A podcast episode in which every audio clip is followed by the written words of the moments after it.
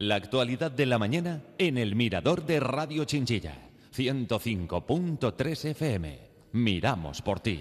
Nos metemos de lleno en Curiosidades de la Historia. Es el espacio que dirige Emilio Ortiz Pulido, el escritor albaceteño, que en esta ocasión nos ofrece una segunda edición de La Historia de los Perros Guía, que es muy, muy interesante. Emilio, buenos días. Hola, muy buenos días Alicia y muy buenos días a todos los escuchantes de, Radio Chinchilla y de nuestro podcast Curiosidades de la Historia. Bueno, que muchas gracias por atendernos, que sabemos que estás muy liado, que estás haciendo maletas, que vas de giras y de cosas, ¿verdad?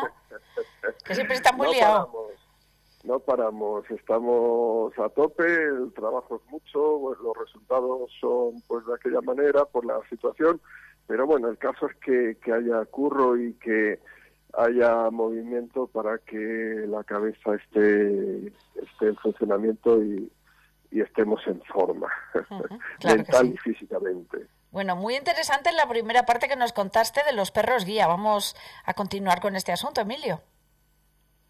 Sí, bueno, en la, en la primera parte hacíamos una especie de puzzle cronológico, que hacíamos una especie de vaivén en, en, el tiempo, en ese ser y en ese tiempo de la historia propia de los perros guía, ¿no? Hablábamos de Resinger, por ejemplo, que fue eh, el primer invidente que, que adiestró a su propio perro guía, dijéramos, entre comillas, que aquello era un acto de autoadiestramiento, ¿no?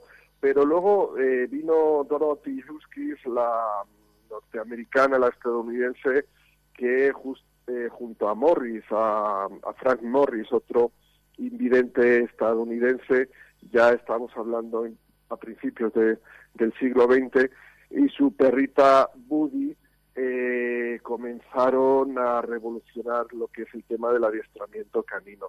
Bueno, y con esos datos eh, me quedaría, y con uno muy importante que nos atañe a nosotros aquí en España, es la creación en 1990 no hace muchos años, en términos históricos sería antes de ayer, de la eh, primera escuela de perros guía oficial en España en septiembre de 1990, propiedad de la Fundación 11 del Perro Guía, que hmm. fue creada es proceso para, para esto y perteneciente, como su propio nombre indica, a, la 11, a la Organización Nacional de Ciegos Españoles.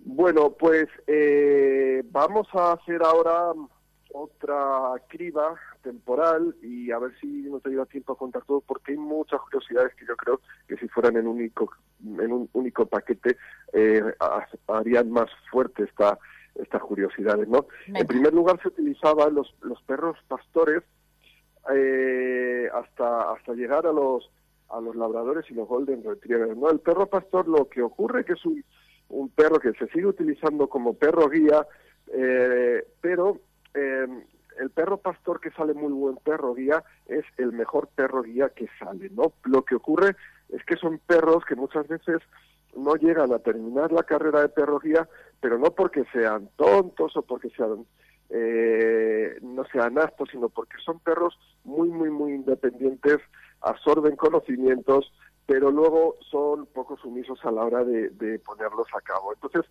pues son más destinados a otras carreras, ¿no? Se llama carrera el, tema del perrovía, igual que, los humanos, y suelen ser destinados a carreras policíacas, etcétera, ¿no? Policiales.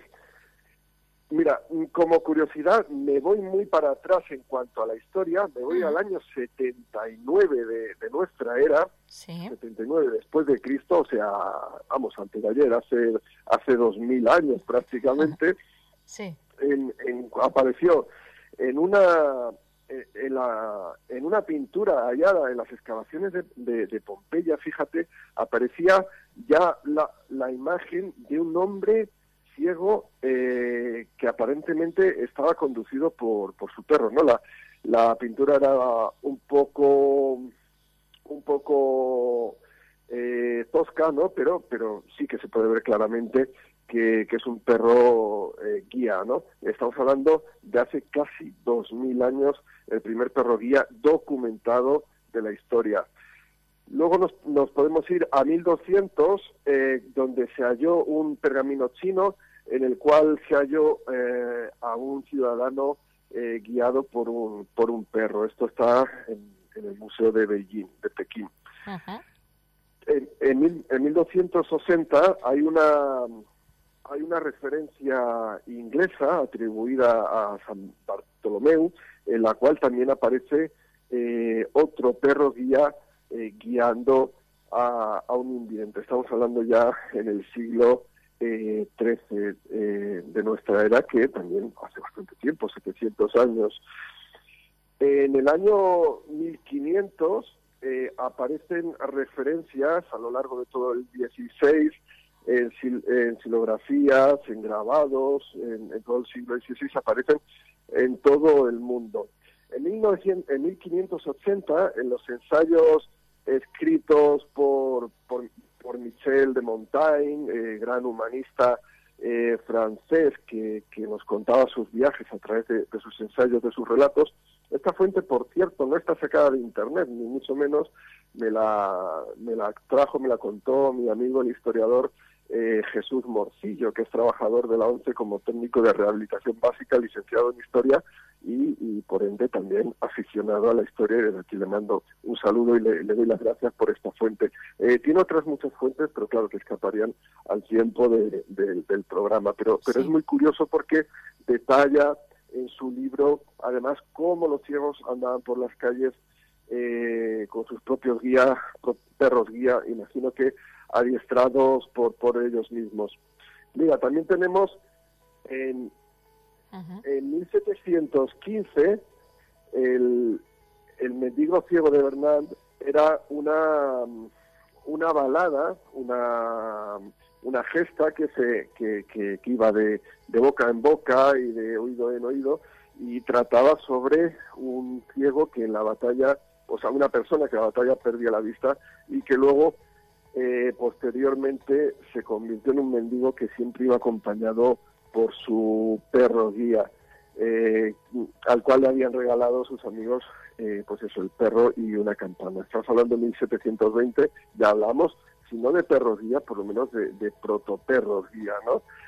En 1727 tenemos otra fuente, Gainsborough, pintó pintó un cuadro titulado El hombre ciego eh, en el puente. Representa a, un perro guía en primer plano eh, que está enfrente de su maestro. No sabemos si el maestro era el adiestrador o el maestro era adiestrador y aparte ciego. Eh, tenemos también en 1750 otro pintor que que, que, hace un cuadro titulado eh, eh, Ciego cruzando el estrecho puente y aparece un invidente eh, cruzando un puente un tanto dificultoso con, con, su perro guía. Fíjate que estamos hablando de, de, hace muchos años. En 1790 ya nos vamos acercando. Sí. se, se hallaron, se hallaron varios grabados que estaban insertos en un libro que se, que se titulaba Historia General de los eh, cuadrípulos, de, de, los cuadrí, de los cuadríperos singulares. Y en una de ellas se mostraba un ciego enseñando a, a su perro guía, que también lo mostraba a través de un puente.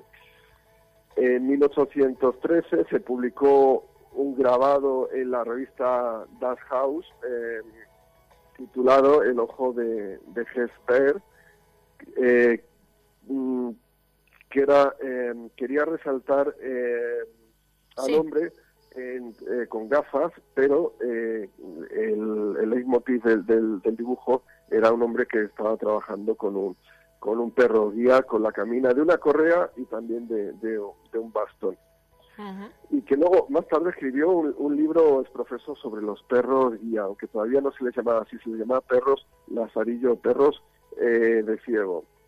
Eso de eh, los perros lazarillos sí lo hemos oído mucho. exacto. En el Louvre hay una obra de 1752 eh, de, de Chardin, un grabado que, que, todavía permanece allí y que es de 1752, en el cual también sale un perro guía.